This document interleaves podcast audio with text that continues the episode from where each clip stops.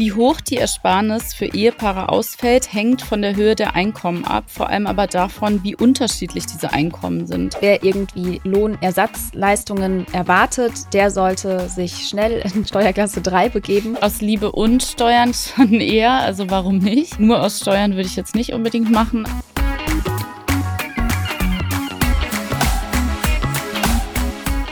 Herzlich willkommen zu einer neuen Folge Finanzfluss exklusiv. Heiraten, das sollte man aus Liebe zur anderen Person, klar. Aber für ja einige spielen auch die Steuern eine große Rolle bei der Entscheidung. Denn es heißt ja immer, heiraten bringt einen Steuervorteil. Paare können sich danach für die Zusammenveranlagung entscheiden und ihre Steuerklassen wählen, Stichwort Ehegattensplitting.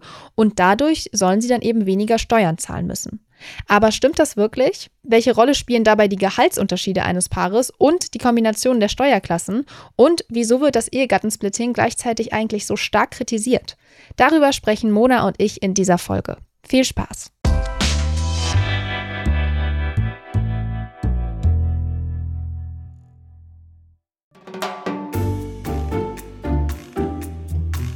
Hi Mona, schön dich wieder hier zu haben. Hi Jule und danke für die Einladung. Ja, wir sprechen heute über das Thema Heiraten, beziehungsweise vor allem darüber, ob man da tatsächlich Steuern spart, so wie ja, es immer heißt, dass es einen riesen Steuervorteil bringt. Ich habe da auch direkt eine schöne Geschichte, denn ich kenne tatsächlich, oder ich habe Bekannte, sagen wir es mal so, die vor kurzem geheiratet haben und die sich in ihre Ringe tatsächlich haben reinschreiben lassen aus Liebe und aus Steuern was ich schon sehr interessant fand. Aber offensichtlich, ja, vielleicht ist ja was dran. Das wollen wir jetzt in dieser Folge klären. Also vor allem klären, hat heiraten in der Hinsicht, was Steuern angeht, wirklich nur Vorteile. Und ja, da würde ich dich direkt mal fragen, was meinst du denn? Du hast dich ja jetzt auch mit dem Thema lange beschäftigt. Nur Vorteile würde ich nicht behaupten. Es stimmt aber, dass sich eine Hochzeit tatsächlich finanziell lohnen kann und vor allem sich steuerlich lohnen kann. Zum Beispiel gibt es ja das ähm, sogenannte Ehegattensplitting und mit mhm. dem beziehungsweise durch diesen Splitting-Tarif lassen sich unter Umständen pro Jahr mehr als 10.000 Euro Steuern sparen. Manchmal aber auch gar nichts. Das kommt immer auf die Umstände an. So viel kann man vorweg schon sagen. Die Kombination der Steuerklassen, das heißt, welche Steuerklassen ich als Paar am Ende mische, ist so gut wie irrelevant. Also es hat schon Auswirkungen aufs Finanzielle, aber es ist viel weniger entscheidend, als die meisten Leute denken. Wichtig ist vor allem, wie man sich veranlagen lässt, das heißt gemeinsam oder einzeln. Mhm. Fangen wir doch da mal ganz vorne an. Also, wenn man heiratet, dann wird man vom Finanzamt erstmal automatisch gemeinsam veranlagt, mhm. wenn man nichts dagegen tut. Also zum Beispiel dann erstmal direkt in die Flitterwochen oder was weiß ich fährt und Steuern erstmal Steuern sein lässt. Das gilt übrigens genauso für eingetragene Lebenspartnerschaften. Mhm und bedeutet dann eben, also diese Zusammenveranlagung, dass beide Partner steuerlich wie eine Person behandelt werden. Und das ist eben das, was dann auch mit diesem Begriff Ehegattensplitting zusammenhängt. Mona, wie genau funktioniert das? Hm. Also da werden erstmal beide zu versteuernde Einkommen, das heißt die Bruttoeinkommen minus Sonderausgaben und äh, anderem werden erstmal addiert, das heißt zusammengefasst und dann mhm. anschließend geteilt. Das mhm. Finanzamt berechnet dann die Steuer jeweils auf diese in Anführungszeichen einzelnen Einkommen, also auf dieses halbierte Einkommen und verdoppelt sie dann. Das heißt, wenn jetzt zum Beispiel eine Person in der Partnerschaft 40.000 Euro verdient und die andere 30.000, macht das Finanzamt daraus ganz kurz und knapp gesagt 70.000 Euro. Mhm. Dann entfallen auf jeden 35.000 und es wird dann quasi so getan, als hätten beide gleich viel verdient. Beide zahlen dann den gleichen Steuersatz, der für 35.000 Euro Einkommen, zu mhm. versteuerndes Einkommen gelten würde. Kann man den eigentlich auch irgendwo nachschauen? Mhm, das lässt sich. Die verschiedenen äh, Steuersätze? Genau, also es gibt den Grundtarif, die Grundtariftabelle, da kann man den nachsehen. Man muss halt immer unterscheiden zwischen dem Durchschnittssteuersatz und dem Grenzsteuersatz. Der Grenzsteuersatz liegt immer sehr viel höher. Der Durchschnittssteuersatz ist aber eigentlich relevanter, weil er bezieht sich auf das ganze Einkommen, auf das ganze Bruttoeinkommen. Mhm. Also er ist aussagekräftiger. Und das gilt praktisch für diese Einzelveranlagung. Wenn ich mich jetzt als Paar veranlagen lasse, also gemeinsam, dann gibt es dafür den Splitting-Tarif und die sogenannte Splitting-Tabelle. Und dort sehe ich, wenn ich jetzt gemeinsam zum Beispiel ein Einkommen von 70.000 Euro habe, welchen Steuersatz ich zu zahlen habe und auch wie viel das in Euro ist. Wie hoch die Ersparnis für Ehepaare ausfällt, hängt von der Höhe der Einkommen ab, vor allem aber davon, wie unterschiedlich diese Einkommen sind. Denn je mhm. höher das Gefälle ist, also je unterschiedlicher die Einkommen, desto höher fällt auch die Ersparnis aus am Ende. Ja, als Faustformel gilt dabei ja, je größer die Differenz zwischen diesen beiden Einkommen und je höher der Steuersatz, desto größer ist dann auch der Steuerbonus, den man am Ende hat durchs Ehegattensplitting. Und dieser ja, Effekt, sage ich jetzt mal, der hängt mit unserem Steuermodell zusammen. Also die Einkommensteuer ist eine progressive Steuer. Das heißt, mit der Höhe des Einkommens steigt auch der Steuersatz, den man drauf zahlt. Das bedeutet eben, wer viel verdient, zum Beispiel 100.000 Euro im Jahr, zahlt prozentual mehr als jemand, der 25.000 Euro im Jahr verdient. Und durch das Ehegattensplitting wird das Gehalt ja eben erstmal zusammengerechnet und dann durch zwei geteilt und dadurch sinken dann eben die Steuern insbesondere für die Paare, bei denen es einen besser und einen schlechter Verdiener gibt und das Einkommensgefälle dann eben ziemlich groß ist. Genau. Also wir können uns das Ganze ja auch nochmal an einem Beispiel angucken. Mhm. Sagen wir mal Partner A, also nehmen wir mal Partner A und Partner B. Partner A kommt im Jahr auf ein zu versteuerndes Einkommen von 60.000 Euro und Partner B verdient 30.000 Euro brutto im Jahr. Die beiden entscheiden sich dafür, sich gemeinsam veranlagen zu lassen. Das heißt, dieses Ehegattensplitting wird angewendet. Jetzt addiert man die beiden Einkommen, das heißt 60.000 plus 30.000 Euro macht 90.000 Euro geteilt durch zwei sind das 45.000 Euro.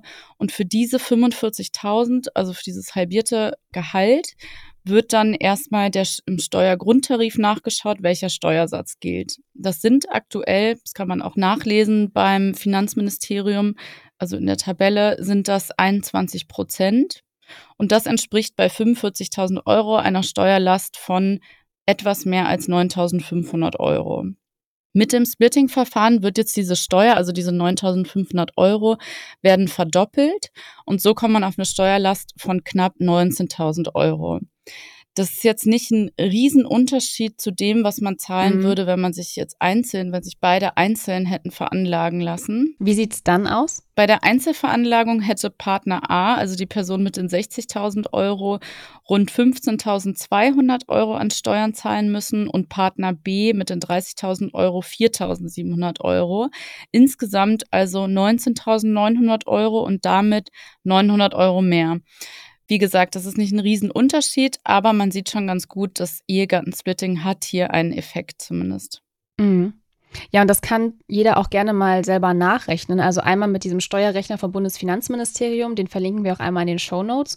Und dann kann man diesen Vorteil, den man durch die Zusammenveranlagung hat, auch mit einer, ja, fast mit jeder Steuersoftware berechnen. Also einfach mal die Zusammenveranlagung angeben, beziehungsweise die Einzelveranlagung wählen und dann mal vergleichen, welchen Unterschied das am Ende machen würde. Gegebenenfalls muss man die Einzelveranlagung auch erst addieren und dann mit der Zusammenveranlagung vergleichen. Das kommt eben auf das Programm an. Aber grundsätzlich könnt ihr das gerne mal machen und dann mal schauen, ob ja, heiraten für euch und die Zusammenveranlagung vor allem dann einen Vorteil hätte.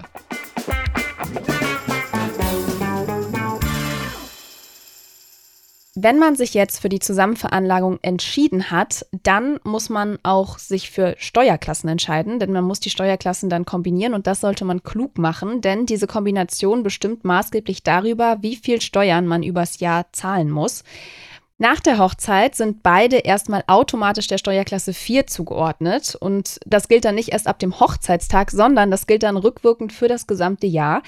Aber wer arbeitet, darf zwischen drei Steuerklassenkombinationen wählen. Und zwar sind das die Steuerklassen 4 und 4, 3 und 5 beziehungsweise 5 und 3 und 4 und 4 mit Faktor. Und dieser Steuerklassenwechsel ist auch wieder mehrmals im Jahr möglich, aber immer nur für das laufende Jahr bis zum 30. November. Und wie schon angedeutet, die optimale Kombi für die geringsten monatlichen Steuern hängt auch hier von den Gehältern ab. Und ich würde sagen, wir gehen jetzt mal diese drei Möglichkeiten durch. Also wie sieht es aus, wenn beide die Kombi nach der Hochzeit erstmal beibehalten, also beide in Steuerklasse 4 bleiben, Mona? Ja, das ist nicht schlimm. Also egal wie das Gehalt ausfällt, äh, hat man erstmal keine Nachteile zumindest dadurch. Denn die mhm. Steuersätze mhm. sind ungefähr dieselben wie in der Steuerklasse 1, die also die ja für Ledige gilt. Das heißt, beide werden erstmal weiterhin wie Ledige behandelt und versteuert. Weil sie aber ja trotzdem zusammen veranlagt sind, beziehungsweise sich dafür entschieden haben, das zu machen, profitiert das Paar auch vom Ehegattensplitting, allerdings nicht unmittelbar, also nicht mit den laufenden Einkünften. Aber da gehen wir am besten gleich nochmal genauer drauf ein. Genau, dann kommen wir erstmal zur zweiten Variante. Das ist dann eben der Fall, wenn einer Steuerklasse 3 wählt und der andere Steuerklasse 5, beziehungsweise auch andersherum. Diese Variante ist sehr beliebt, aber auch umstritten, denn dann findet nämlich Folgendes statt. Die Besserverdienende zahlt dann nämlich in Steuerklasse 3 monatlich weniger Steuern, denn sie erhält alle Freibeträge vom Partner. Das heißt, quasi die Freibeträge verdoppeln sich durch diese Zusammenveranlagung für die eine Person. Für das Jahr 2023 liegt dieser Steuerfreibetrag für Zusammenveranlagte bei 20.700 Euro, während er für Einzelveranlagte bei 10.908 Euro liegt.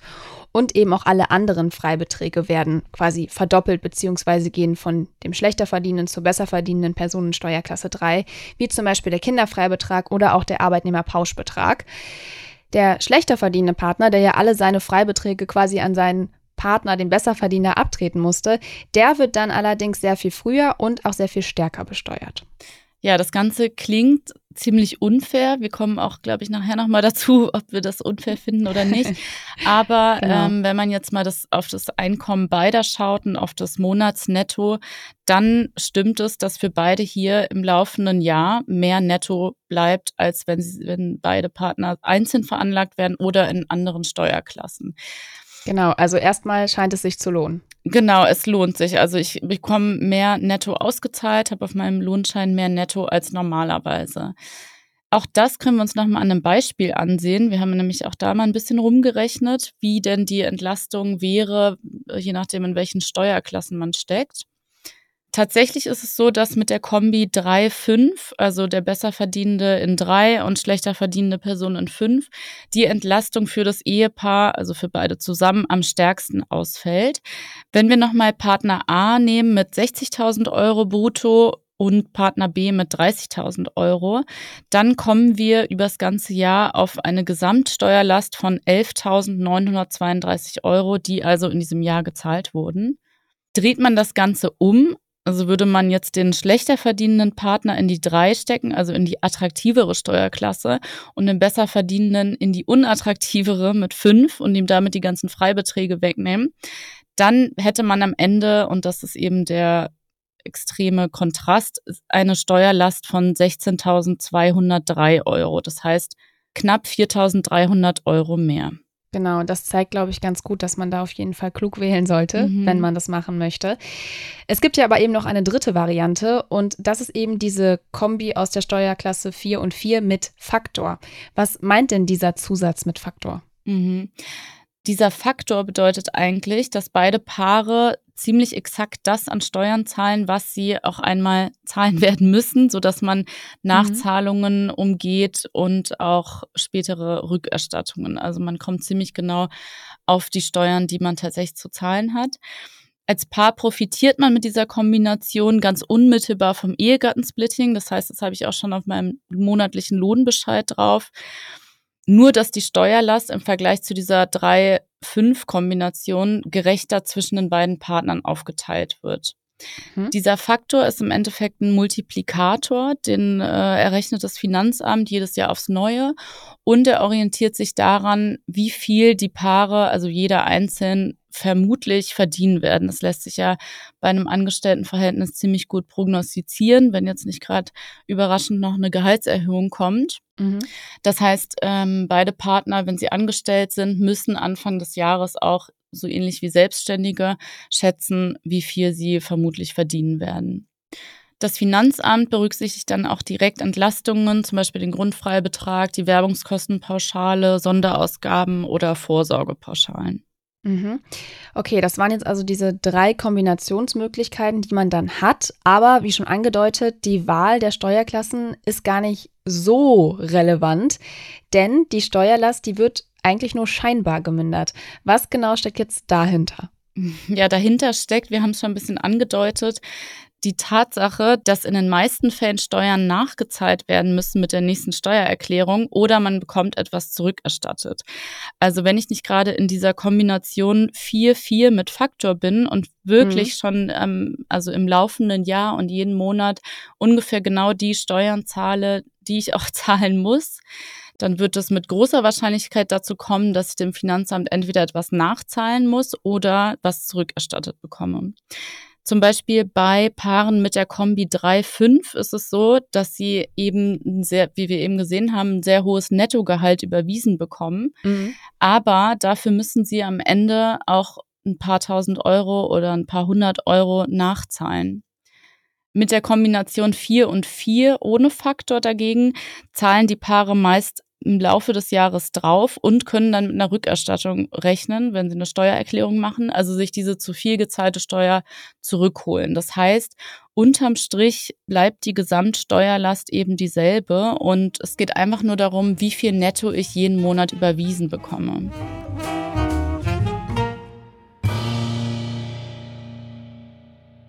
Ja, und bei diesem ganzen Thema Nachzahlen oder Geld sich zurückholen durch die Steuer. Da kann man sich natürlich jetzt schon fragen, warum sollte man sich dann diesen ganzen Stress machen, diesen ganzen hm. Aufwand und sich das da durchrechnen, welche Steuerklasse sich jetzt am meisten lohnt.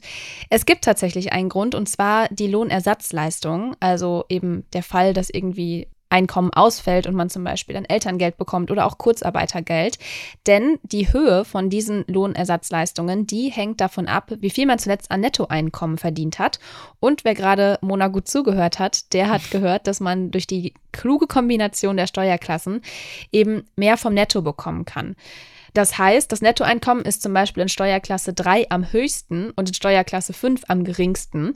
Es kann sich deshalb lohnen, dass man dann den geplanten Empfänger des Elterngeldes vor der Geburt des Kindes in die Steuerklasse 3 eingruppiert, um dann möglichst ein hohes Elterngeld zu bekommen. Beim Basiselterngeld zum Beispiel, da kann man zwischen 300 bis 1800 Euro im Monat bekommen. Und ein bisschen anders ist das beim Thema Arbeitslosengeld. Da kann man nicht kurz vorher irgendwie wechseln, sondern da zählt dann eben die Steuerklasse am Jahresanfang. Heißt also, wer irgendwie Lohnersatzleistungen erwartet, der sollte sich schnell in Steuerklasse 3 begeben und hat dann eben viel Netto vom Brutto und weniger Abzüge. Aber es gibt bei dieser Konstellation Steuerklasse 3 und Steuerklasse 5 auch eine Kehrseite und die betrifft eben die schlechter verdienende Person. Denn für die ist es eben so, dass sich das Arbeiten quasi gar nicht richtig lohnt, denn nach den Steuern bleibt nur wenig vom Lohn. Und das kann natürlich dann sehr, sehr frustrierend sein und auch emotionale Folgen haben, die man nicht unterschätzen sollte. Ist natürlich auch dann irgendwie so ein Gefühl, dass man abhängig vom Partner ist. Und das sollte man auch nicht unterschätzen. Deswegen ist das Ehegattensplitting auch ja permanent eigentlich in der Kritik. Aber schauen wir uns das nochmal genauer an. Was ist da jetzt das große Problem? Warum gibt es da immer so viel Kritik, Mona? Hm. Du hast schon das Thema Frustration angesprochen und das ist was, weswegen das Ehegattensplitting, das ja quasi vor den Steuerklassen steht, auch oft kritisiert wird und ich kann auch in gewisser Weise nachvollziehen, warum, also warum man das teilweise frustrierend findet. Mhm. Denn es ist ja so, wie wir eben gesehen haben, dass beim Splitting beide Einkommen zusammengelegt, dann wieder geteilt werden und dann jeder genau. den gleichen Steuersatz zahlt. Für die Person mit dem großen Einkommen ist das natürlich gut. Die hat dann einen niedrigeren Steuersatz, als sie es eigentlich hätte, wenn sie jetzt einzeln veranlagt wäre. Die Person mit einem geringeren Gehalt müsste eigentlich, wenn sie einzeln veranlagt wäre oder nicht verheiratet, verheiratet, weniger Steuern zahlen. Und zu mhm. sehen, dass, äh, wenn das Einkommen sowieso schon nicht so hoch ist, da jedes Mal auch noch ein Riesenanteil an Steuern weggeht, kann natürlich zur Frustration führen. Auf jeden Fall. Rein finanziell, wenn man mal von oben drauf guckt, dann ist das Ganze erstmal nicht unfair, wenn man nämlich davon ausgeht, dass ja beide Einkommen zusammengelegt werden und es hier in der Ehe kein Mein und Dein gibt und äh, ja, also der Partner mit. Wenn man sich das ganz krass ja, genau in der Mitte teilt. Ne? Genau, dann äh, müsste man ja sagen, okay, beide haben da was von und das ist ja auch so. Aber die Sache ist ja, dass das Ehegattensplitting beziehungsweise seine Vorteile auch gewisse Anreize schaffen. Der Präsident des Deutschen Instituts für Wirtschaftsforschung, Marcel Fratscher, hat äh, eine Kolumne geschrieben oder schon mehrere zu dem Thema Ehe- und Splitting-Verfahren und das Modell als Überbleibsel aus dem Patriarchat bezeichnet und gleichzeitig direkt die Abschaffung des Ehegattensplittings in seiner jetzigen Form gefordert. Mhm. Er schrieb außerdem davon, dass das Ehegattensplitting in der Realität eine Ungleichbehandlung von Männern und Frauen bedeute. Das Splitting schaffe Fehlanreize, sagte Fratscher, nicht oder weniger zu arbeiten, in erster Linie für Frauen. Und worauf der Ökonom hier anspielt, ist ja, dass es tatsächlich in Partnerschaften immer noch häufig die Frauen sind, die weniger verdienen, sei es, weil sie in schlechter bezahlten Berufen arbeiten oder den größten Teil der Hausarbeit übernehmen, sich um Kinderbetreuung kümmern und deswegen oft in Teilzeit gehen. Genau, und das ist ja auch genau der Punkt, weil wenn man sich das mal, also das meint er wahrscheinlich auch mit den falschen Anreizen, aber wenn man sich das mal genau überlegt mit dem Ehegattensplitting, dann profitiert man eigentlich ja maximal, wenn einer der Partner gar nicht arbeitet, weil dann natürlich die Steuern noch niedriger sind, wenn man sich dann das mhm. Einkommen ja wirklich des, also des einen Partners teilen muss. Mhm. Und ja, dieser Anreiz ist natürlich dann meistens der, dass dann die Frauen nicht mehr arbeiten, weil sie sowieso schon dann die sind, die meistens schlechter verdienen. Richtig. Und das Ganze kann einen in der Gegenwart ändern, also im Jetzt, im Hier und Jetzt. Aber es kann eben auch gewaltige Probleme für die Zukunft schaffen, denn es geht schließlich auch darum, mit wie viel Rente ich mal rechnen kann. Und je mhm. weniger ich da im Laufe meines Erwerbslebens einzahle, weil ich weniger verdiene und weniger arbeite insgesamt und mich vielleicht dazu verleiten lasse, gar nicht mehr zu arbeiten, weil wir dann, mein Partner und ich, äh, maximal vom Ehegattensplitting profitieren können, dann zahle ich eben auch nicht in die gesetzliche Rentenkasse ein. Und desto geringer fallen im Ruhestand auch meine Bezüge aus. Das muss dann auch wieder kein Problem sein, wenn man davon ausgeht, dass die Ehe ewig hält und toll läuft und man sich immer darauf einigt, es gibt nicht deins und meins und wir teilen hier 50-50 dann ist das alles in Ordnung. Wenn die Ehe in die Brüche geht, kann es aber eben schon wieder ganz anders aussehen. Klar gibt's dann ähm, auch wieder Rückversicherungen, eventuell, dass mit einem Ehevertrag festgehalten wurde, es wird der der Unterhalt gezahlt oder dies und jenes, aber teilweise gibt es eben auch nicht. Und in solchen Fällen kann das Ehegattensplitting tatsächlich die Altersarmut befördern. Genau, also es kann auf jeden Fall dann Nachteile mit sich bringen. Man kann das Risiko natürlich auch noch umgehen. Also du hast gerade schon gesagt, irgendwie, dass man sich da eben untereinander abspricht, dass man da Absprachen trifft als Paar, dass mhm. dann eben der Partner vielleicht sagt, dass er dem anderen Ausgleichszahlungen ähm, für die Jahre der Kindererziehung oder so zahlt und ähm, dann eben auch in die Rente einzahlt. Also dass mhm. man das als Paar dann wirklich sich hinsetzt und ganz fair bespricht, auch wenn das jetzt nicht unbedingt die romantischsten Themen sind natürlich, aber wichtige Themen. Mhm. Und alternativ bleibt ja auch immer noch die Einzelveranlagung. Und das bedeutet eben, dass beide Partner dann auch nach der Hochzeit in ihrer Steuerklasse bleiben. Das heißt, die Steuern werden weiterhin einzeln berechnet und beide machen jeweils ihre eigene Steuererklärung. Es gibt auch ein paar Situationen, in denen so eine Einzelveranlagung sinnvoller ist. Zum Beispiel, wenn eine Person Lohnersatzzahlungen wie wir schon vorhin darüber gesprochen haben, wie zum Beispiel Kurzarbeitergeld oder Elterngeld oder Krankengeld erhalten hat. Denn die werden dem Einkommen fiktiv zugerechnet und darauf basierend ermittelt dann das Finanzamt den Steuersatz und der fällt dann ja höher aus und gilt dann eben für das gemeinsame Einkommen. Da kann es dann nämlich auch wieder dazu kommen, dass man am Ende des Jahres nachzahlen muss.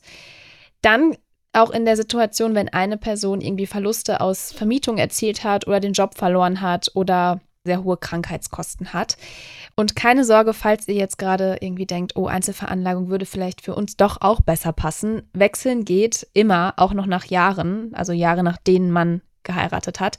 Dafür muss man sich dann auch noch nicht mal einig sein, denn die Zusammenveranlagung lässt sich notfalls auch einseitig aufheben. Also da braucht man nicht die Zustimmung des Partners für.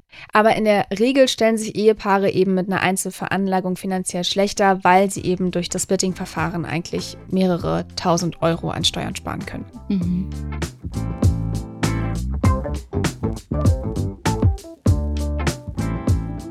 Ja, wie lautet denn jetzt dein Fazit, Mona? Also heiraten aus Liebe und aus Steuern, so wie meine Bekannten, ist es nachvollziehbar? aus Liebe und Steuern schon eher, also warum nicht? Äh, nur aus Steuern würde ich jetzt nicht unbedingt machen, aber mhm. warum nicht? Also ich äh, glaube, es ist ganz hilfreich, wenn man sich das vorher mal durchrechnet, was es tatsächlich bringen sollte. Es kann sich ja, wie wir gesehen haben, tatsächlich sehr lohnen, das Ehegattensplitting anzuwenden, also sich gemeinsam veranlagen zu lassen, umso mehr, je höher die Differenz zwischen den Einkommen ist. Mhm. Und das ist eben wichtig zu wissen, dass es vor allem auf diese Veranlagung ankommt. Also die Veranlagung ist ja der erste Schritt. Wenn ich mich sowieso nicht gemeinsam veranlagen lasse, dann werde ich auch nicht meine Steuerklassen kombinieren können später. Das geht ja nur, wenn ich mich gemeinsam veranlagen lasse. Genau. Und die ganzen Steuerklassen, die profitieren alle vom, also egal welche ich da nehme, ich profitiere mit jeder vom Ehegattensplitting, nur eben auf eine unterschiedliche Art und Weise. Das heißt, diese Steuerklassen sind weniger relevant, aber die Veranlagung dafür umso mehr. Wir können vielleicht auch noch kurz darüber sprechen, ob dieses System, also das Ehegattensplitting, abgeschafft gehört, denn diese Forderung kam ja immer mal wieder auf. Jetzt vor kurzem wurde es wieder an die Politik herangetragen. Genau, ja. äh, es wurde auch wieder abgebügelt. Ja, ist, glaube ich, echt immer mal wieder Thema. Ja, es, es so kommt Wellen. immer wieder hoch. Es kommt genau. Genau. Und ja, ich hätte da jetzt gar nicht mal unbedingt, ich persönlich, so eine versteifte Meinung oder wird mich da auf eine Meinung versteifen, das gehört abgeschafft oder nicht. Aber man muss eben wissen, das Ehegattensplitting ist eine Option. Also niemand wird de facto dazu gezwungen, das zu nutzen. Ich kann mich auch einzeln veranlagen lassen, aber es schafft eben sehr große Anreize, es doch zu machen, wenn es eben heißt, okay, hier, äh, wir können 20.000 Euro gut, so viel nicht, aber 15.000 Euro sparen im Jahr, dann wird mhm. man sich vermutlich als Paar dazu entscheiden. Und hinter diesen Forderungen von der Abschaffung des Ehegattensplittings stecken ja auch gute Gedanken. Also man möchte die, vor allem die schlechter verdienenden Partner in einer Ehe davor schützen, später finanzielle mhm. Probleme zu bekommen. Und äh, bei der Recherche hat mich das ein bisschen an dieses Provisionsverbot erinnert, über das wir auch mal hier gesprochen haben.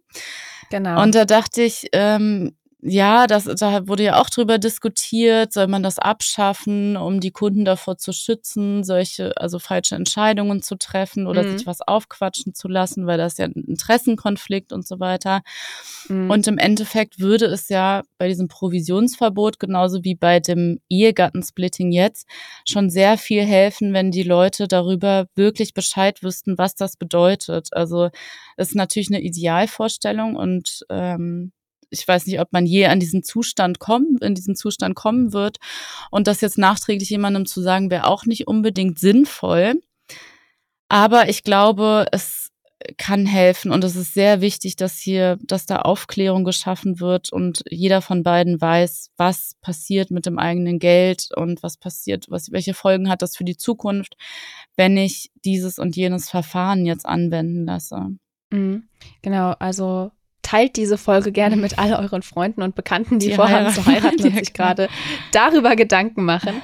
Genau, äh, der, der, Link in der, in der Grußkarte zur Hochzeit oder so mhm. ähm, zu dieser Folge. Nee, aber genau, ich teile deine Meinung. Und falls ihr jetzt gerade irgendwie so ein bisschen das Gefühl habt, okay, Steuerkombination 3, 5, 4, Faktor, nicht Faktor, ihr könnt das auch alles nochmal nachlesen im Blogartikel auf finanzfluss.de und den verlinke ich euch auch nochmal in den Show Notes. Und in dem Artikel findet ihr auch noch ein paar mehr Infos dazu, worauf Selbstständige bei der Steuerklassenkombination dann achten sollten, um auch eben vom Ehegattensplitting zu profitieren. Dann würde ich sagen, ich danke dir, wie immer, Mona, und freue mich, dich bald wieder hier zu haben. Ich danke dir auch und ich freue mich auch.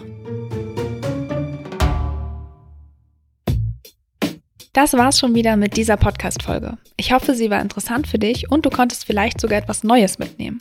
Wir freuen uns sehr, wenn du die Folge mit deinen Freundinnen, Kollegen und Bekannten teilst. Bewerte den Podcast auch gern bei Apple Podcast oder auf Spotify.